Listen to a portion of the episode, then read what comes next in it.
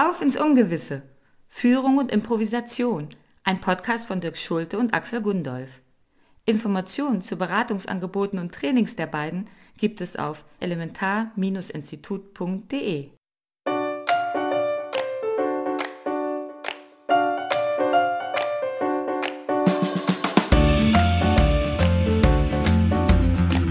Das Leben ist nicht vorhersehbar und nichts passiert so, wie wir es geplant haben. Schade, aber kein Problem. Denn es gibt bereits seit Jahrzehnten eine Disziplin, die uns lehrt, flexibel und schnell auf das Ungewisse reagieren zu können. Die Improvisation. Dabei geht es aber nicht um Business-Theater. Im Gegenteil. Mit der Haltung der Improvisation gehen Menschen und Organisationen aufmerksamer, kreativer und produktiver mit dem Unvorhersehbaren um. Und das Beste ist, improvisieren kann man lernen. Hallo Dirk. Hallo Axel. Heute ist das Thema in unserem Podcast natürlich ein weiteres Prinzip aus der Improvisation, ein sehr schönes, wie ich finde, nämlich lass die anderen gut aussehen. Ja, lass die anderen gut aussehen ist äh, ein Prinzip, was äh, dazu führt, dass letztlich dann alle gut aussehen. Und das ist in Unternehmen ja oft nicht so der Fall. Da gibt es ja oft ein gewisses Gegeneinander, was manchmal dafür, dadurch ausgelöst wird, dass zum Beispiel, wie ich finde, falsch gesetzte Anreize, also in sowas wie individuelle Boni oder eine Konkurrenz innerhalb der Firma, ähm, äh, Konkurrenz zwischen Teams, zwischen Abteilungen, das führt dann oft dazu, dass es kein übergeordnetes, höheres, gemeinsames Ziel mehr gibt, sondern dass die Mitarbeiter, Mitarbeiterinnen eher an ihr eigenes Fortkommen denken oder an, im besten Fall vielleicht noch an ihre Abteilung oder ihren Bereich ähm, und sich möglicherweise auf äh, Kosten anderer im, innerhalb ihres Unternehmens profilieren. Und das ist eigentlich immer kontraproduktiv und schädlich, weil von den Kunden und den Partnern oder Zulieferern wird ein Unternehmen als Ganzes gesehen und nicht nur die Individuen. Das heißt, ähm, es ist hilfreich, wenn wir innerhalb des Unternehmens, aber zum Beispiel auch äh, Zulieferer oder Partnerunternehmen wenn wir die gut aussehen lassen und natürlich die uns dann im Gegenzug auch gut aussehen lassen ich glaube, da ist es auch ganz wichtig zu betonen, das ist jetzt kein ja Wohlfühl-Kuschel-Thema, wo es wo es darum geht, einfach nett zueinander zu sein und dass, dass das doch eine schöne Sache ist, was es auch ist, sondern es ist wirklich äh, ein wichtiger Erfolgsfaktor. Es betrifft ganz konkrete Themen und Fragen, die in jeder Organisation auftauchen und erfolgreicher Arbeit massiv im Weg stehen können. Und äh, nur um ein paar Beispiele zu nennen, auch so aus der eigenen Erfahrung, so dieses Dauerthema Meetings, wer darf da rein, wer spricht da, wer sitzt wo, wie lange sprechen die Leute, wie oft, muss ich auch noch, darf der auch noch was sagen oder die, wer darf da präsentieren, welches Publikum, es, ja, es gibt Neiddebatten auch oft in, in Organisationen, wenn es um irgendwelche Dinge geht, die irgend, irgendwelche Benefits, die jemand bekommt. Warum darf der das? Warum hat die Person diesen Titel bekommen? Warum darf der zu so einer Veranstaltung gehen und ich nicht? Und das sind letztlich alles Probleme, die entstehen, wenn man das heutige Prinzip, lass die anderen gut aussehen, nicht beachtet. Ja, und was, was äh, auf einer psychologischen Ebene dahinter steht, ähm, ist so das Thema Zugehörigkeit und Bindung. Und das sind menschliche Grundbedürfnisse. Ähm, und das kommt daher, dass wir, wenn man sich mal genau anguckt, wie, wie Menschen eigentlich, wie wir geboren werden und aufwachsen, eigentlich sind wir alle eine Art Frühgeburten. Weil wir sind ja alleine, wenn wir geboren werden, dann sind wir nicht überlebensfähig. Das wissen wir auch.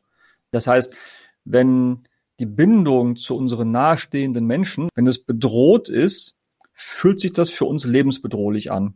Und es gibt in, aus der Bindungsforschung ganz viele Studien, die belegen, dass wenn wir später auch das Gefühl haben in einer Beziehung oder aber auch im Arbeitskontext, dass die Bindung gefährdet ist, dass es eine total tiefgreifende und sehr bedrohliche Erfahrung ist. Und ein anderer Aspekt, um das mal ein ähm, Beispiel aus dem, aus dem Impro-Theater zu nehmen, also was ich selber schon äh, häufiger erlebt habe, man ist als Gruppe auf der Bühne und sagen wir mal, es sind sechs Leute und zwei spielen eine Szene.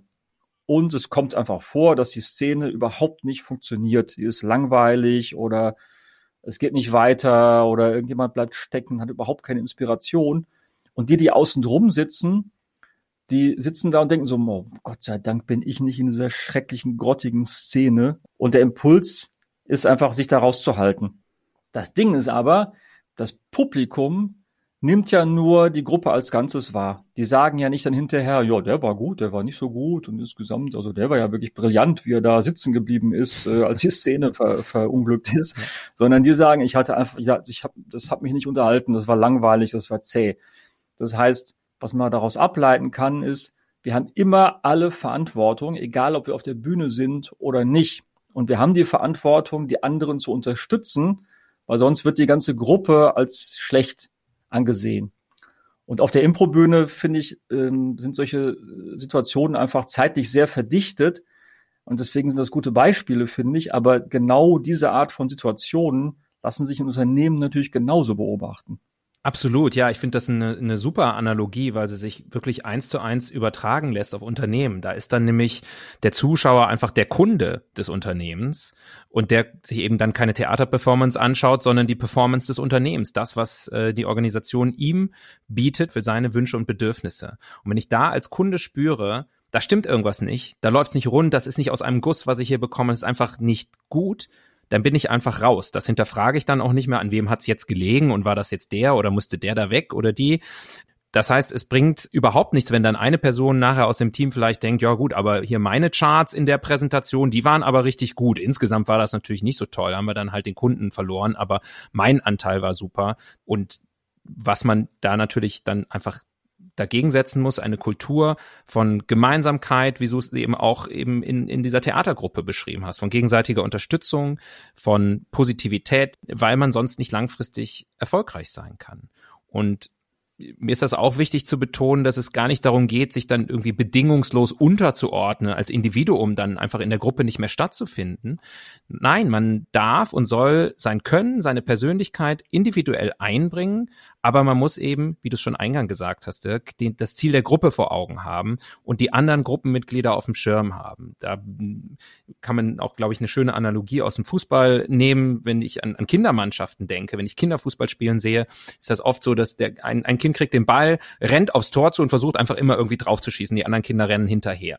Und ja, je besser man Fußball lernt, desto mehr lernt man natürlich auch, dass man dann am besten Fußball spielt, wenn man einfach jederzeit perfekt für den Mitspieler anspielbar ist und dann den Ball genauso perfekt an den nächsten Mitspieler weiterspielen kann.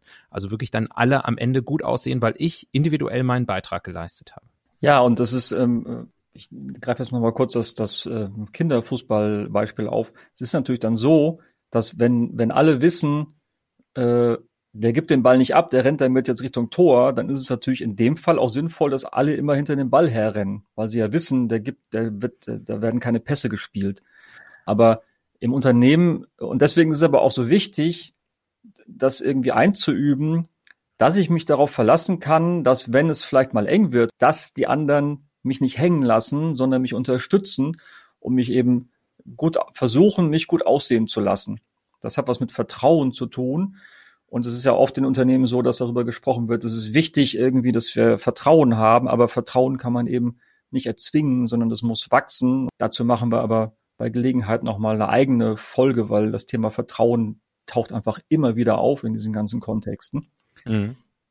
ein anderer Aspekt ist, es ist wirklich, also es ist neurowissenschaftlich belegt, dass Verbundenheit ein, wirklich ein menschliches Grundbedürfnis ist. Wenn wir Zugehörigkeit erleben, dann werden Neurotransmitter ausgestoßen, die Angst reduzieren. Desto weniger Angst wir haben, desto besser können wir unsere Potenziale nutzen, desto höher ist auch unsere geistige Leistungsfähigkeit. Also Angst, und wenn ich natürlich das Gefühl habe, ich werde hier alleine gelassen und im Stich gelassen, dann macht das Angst. Angst ist ein großer Leistungskiller. Und es gibt, ähm, ich habe das nochmal äh, nachgelesen, es gibt eine sehr interessante Studie von Carr und Walton, äh, von 2012. Da haben die herausgefunden, dass ähm, in einem Experiment schon die pure Annahme, wenn ich annehme, in einem Team zu arbeiten, erhöht das die Leistungsbereitschaft um knapp 50 Prozent und die Leistungsfähigkeit um 12 Prozent. Und außerdem, Stichwort Burnout oder Erschöpfung, ähm, wenn, wenn sie das Gefühl hatten, die Teilnehmer, dass sie ähm, in einem Team arbeiten, dann erlebten die Teilnehmer eine 33 Prozent geringere Erschöpfung. Das heißt, eine Kultur der Gemeinsamkeit schafft eine höhere Wertschöpfung und aber auch ähm, ein, ein höheres Wohlbefinden. Ja, und unsere heutige Übung, unsere heutige Impro-Übung passt auch wunderbar auf das Thema Lasst die anderen gut aussehen. Die Übung heute heißt das beste Geschenk aller Zeiten. Die funktioniert so, dass einer von uns beiden dem anderen ein Geschenk gibt, und zwar ein Geschenk seiner Wahl, das derjenige auch definiert. Die Aufgabe des anderen besteht nur darin, so zu tun, als wäre das tatsächlich das beste Geschenk aller Zeiten. Und es geht darum, den Geschenkegeber in möglichst gutem Licht erscheinen zu lassen, was das für ein großartiger Mensch ist. Und das probieren wir jetzt einfach mal aus. Ja, gerne. Also Dirk, ähm, du hast ja heute Geburtstag und es ist ja nicht irgendein Geburtstag, es ist ein besonderer Geburtstag, deswegen habe ich wahnsinnig lange nachgedacht, was ich dir schenken könnte. Und das hier möchte ich dir geben. Das ist ein M-Tronic 2000 Fensterglasschneider. Äh, Axel, es ist ein M-Tronic 2 Fensterglasschneider? ja. Es ist nicht der M-Tronic 1, der ja bekanntlich relativ häufig kaputt gegangen ist. Es ist der, du hast ah, es echt geschafft, nein. den M-Tronic 2. Alter, das ist ja Wahnsinn. Jetzt kann ich ja, Oh, warte mal, ich muss mal, ich muss mal kurz, warte mal. der geht, der geht durch so, durch so, durch so, durch so ein Glas wie durch Butter. Ich habe gerade einfach mein, mein, mein Trinkglas einfach mal durchgeschnitten. ja. Wahnsinn. Jetzt kann ich ja endlich auch, jetzt kann ich ja endlich das Gewächshaus im Garten bauen. Ja. Ich habe ja dieses ganze, das ganze Glas aus der, aus dem alten Haus habe ich ja hier gelagert seit Jahren und aber ich konnte es ja einfach nicht. Und jetzt habe ich den M-Tronic 2 Fensterglasschneider. Warte mal, ich schneide noch mal eben. Der geht auch. Der geht auch durch Tassen durch. geht durch alles. alles. Ich, warte, ich muss, äh, Axel, das ist, das ist wirklich, es ist so fantastisch, aber ich muss jetzt, ich muss in die Küche, ich muss das Geschirr durchschneiden. das, bis später. Das hat mir jetzt wirklich richtig Freude gemacht, die Vorstellung, wie du einfach jetzt in deiner Wohnung alles zerschneidest. Ja. Sehr gut. Ja, also dieses, man, man sieht da einfach, die, und das hat man, glaube ich, auch, ähm, also ich habe es zumindest auch in, in dieser Übung gemerkt, wenn mein Gegenüber mich gut aussehen lässt, dann kann ich das in meinem Körper wahrnehmen. Das fühlt sich einfach gut an. Und das, was wir, was wir oft beobachten können, und jetzt auch konnten äh, in letzter Zeit. Da geht es ein bisschen darum, wie kann ich das in den Alltag übernehmen. Ne? Was wir gesehen haben, war jetzt zum Beispiel ja im März dieser, dieses äh, Applaudieren für Pflegekräfte oder der Supermarkt, bei der Supermarktkassiererin, die da den, äh, den Betrieb aufrechterhalten haben, sich bedanken. Das, das schafft wirklich ein sehr, sehr positives Gefühl. Das heißt, die Einladung wäre, wenn man das mal ein bisschen im Alltag anwenden will, sich, äh, egal in welchem Kontext, zum Beispiel mal für was zu bedanken, was man sonst als selbstverständlich nimmt.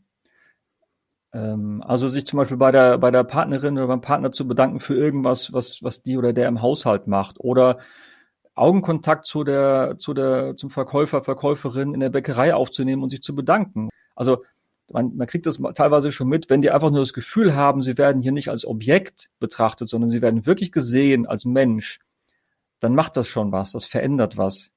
und es fühlt sich dann für beide einfach gut an. Dirk? Ja. Danke, dass du diesen Podcast mit mir machst. Meine ich ernst. Aber genauso wie im Alltag man das wirklich äh, eigentlich ja relativ leicht letztlich umsetzen kann, kann man auch in der Organisation da sehr viel machen, auch als, als Führungskraft beispielsweise oder gerade auch, wenn man wirklich in der Geschäftsführung sitzt, indem man einfach schaut, welche Faktoren gibt es bei uns, wirklich auch die, die verankert sind in, der, in den Prozessen, die eigentlich dieser gegenseitigen Wertschätzung und diesem Teamgedanken dann auch im Weg stehen. Individuelle Ziele haben wir eingangs äh, schon ähm, erwähnt, vor allem auch deren Incentivierung, zum Beispiel durch Boni auf Einzelpersonenbasis, also die einfach zu ersetzen und sagen, wir äh, schütten flexible Gehaltsanteile nur noch aus auf Basis des Gesamtunternehmenserfolgs. Das gleiche gilt für, für bestimmte Kennzahlen, also diese KPIs, dass man einfach sagt, wir hören auf, die auf Einzelpersonen zu beziehen und sagen, der ist jetzt für diesen Wert zuständig und wird daran gemessen, ob der jetzt hochgeht oder nicht, sondern die Gesamtleistung der Gruppe zu betrachten. Ja, Du hast mich übrigens total aus dem Konzept gebracht, eben als du dich bei mir bedankt hast. Danke dafür. ähm, aber das ist jetzt, klingt jetzt alles erstmal gut, finde ich jetzt persönlich, ne? Also was wir da so, was dafür spricht, aber natürlich gibt es immer auch Sachen, die dagegen sprechen. Und ich finde, dass ähm, was, was, was oft so, so ein Gedanke ist vielleicht oder so eine Empfindung ist, äh, finde ich in diesem Schlagwort zusammengefasst, der Ehrliche ist der Dumme. Also diese, die Befürchtung, die wir vielleicht haben, äh, okay, ich lasse die anderen gut aussehen und ich profiliere mich nicht auf deren Kosten und wenn jemand was gemacht hat, dann sage ich das auch und äh, versuche das nicht mir irgendwie auf die Fahne zu schreiben. Und wenn die das aber nicht machen, bin ich der Blöde. So. Und das ist einfach dieses Ding, dass, dass man einfach, das muss einfach wachsen. Äh, wir müssen einfach die Erfahrung machen, dass das was Gegenseitiges hat. Das heißt aber nicht, dass wir nicht damit anfangen können. Weil dann kriegen die anderen auch mit, ah, okay, das ist ja fair hier, das ist ja okay. Und dann fangen die auch vielleicht damit, damit an. Deswegen zu sagen, der Ehrliche ist der Dumme und deswegen nicht anzufangen, äh, dann wird halt nie was passieren. Und diese, ein anderer Aspekt ist, dass wir vielleicht manchmal oder häufig die Erfahrung haben, dass Leute, die sich eben nicht daran halten, also Egoisten oder Psychopathen, dass die weiterkommen, dass also gegenteiliges Verhalten belohnt wird und das ist dann, finde ich, ein bisschen eine Aufgabe der, der Organisation, auf solche Sachen zu gucken, dass das eben nicht passiert, dass Leute, die äh, mit Ellenbogen irgendwie sich da durchkämpfen gegen ihre eigenen Kollegen, dass die nach oben kommen, sondern sowas eben auch zu berücksichtigen. Ja, und das, was du gerade gesagt hast, ne, dieses, der Ehrliche ist der Dumme, die, diese Erfahrung, was man oft hört, ja, man muss ja egoistisch sein, dann kommt man weiter das wächst ja auch auf einem, sozusagen diese, diese Saat wächst ja auch auf einem Beet, ähm, das eingebettet ist in einen größeren Kontext, gesamtgesellschaftlich gesehen. Alle Unternehmen äh, in, in, in unserer Kultur zumindest operieren eben in einem marktwirtschaftlichen System. Das funktioniert ja auch insgesamt sehr gut, hat viele Vorteile, aber es gibt eben auch Aspekte, die ja zum Teil einfach falsch interpretiert, falsch verstanden und falsch gelebt werden an, an diesem Gesamtsystem, die dann einfach in äh, bestimmten Organisationen negative Auswirkungen haben können, wenn Leute die für sich umsetzen. Nämlich dann, wenn man glaubt, dass man eben mit Egoismus maximalen Erfolg erzielen kann. Also genau das, was du eben gesagt hast. Also Wachstum insgesamt nur dadurch entsteht, dass jeder dann so hart wie möglich für sich selber kämpft. Dann wird es aber natürlich schwierig, das, das Prinzip, lass die anderen gut aussehen, zu leben. Und dem muss man halt bewusst entgegenwirken, so wie du es gerade beschrieben hast. Ja, aber das ist äh, eben nicht so, nochmal, ne, ist kein, kein Wellness-Thema oder so, sondern es hat wirklich einen ganz klar wirtschaftlichen Hintergrund. Wenn wir an einem Strang ziehen, dann, dann haben wir einfach, dann haben wir eine ganz andere Power. Dann können wir einfach wirklich mehr leisten, mehr schaffen, als wenn alle, ne, wenn man dieses Bild in einem Strang ziehen, wenn alle an verschiedene, in alle in verschiedene Richtungen ziehen, dann äh, ist es natürlich äh, weniger hilfreich fürs Unternehmen, als wenn alle in eine Richtung ziehen und sich darauf auf committen. Ja, dieses, dieses in unterschiedliche Richtungen ziehen, das entsteht ja auch oft dadurch, dass man eben fälschlicherweise Menschen oft davon ausgehen, dass es irgendwie ein, ein Nullsummenspiel gibt. Oft wird ja vom, vom Kuchen gesprochen und wer kriegt welches Stück vom Kuchen. Eine, eine Metapher, die ich zumindest in, gerade auch in geschäftlichen Kontext schon, schon oft gehört habe.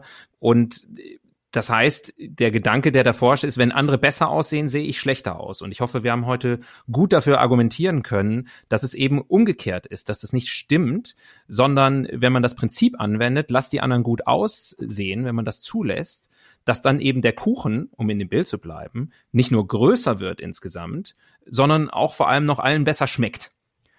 Und äh, jetzt habe ich Hunger bekommen bei meiner eigenen Metapher. Wir sind zum Glück auch am Ende unseres, unseres Podcasts angekommen und machen jetzt erstmal unsere Mittagspause und äh, danken Ihnen fürs Zuhören und hoffen, Sie sind auch das nächste Mal wieder dabei. Bis dahin und viel Spaß beim Übungen nachmachen. Das war Auf ins Ungewisse Führung und Improvisation, ein Podcast von Dirk Schulte und Axel Gundolf. Wenn Sie mehr darüber erfahren wollen, wie die beiden auch Sie und Ihre Organisation unterstützen können, besuchen Sie uns auf elementar-institut.de.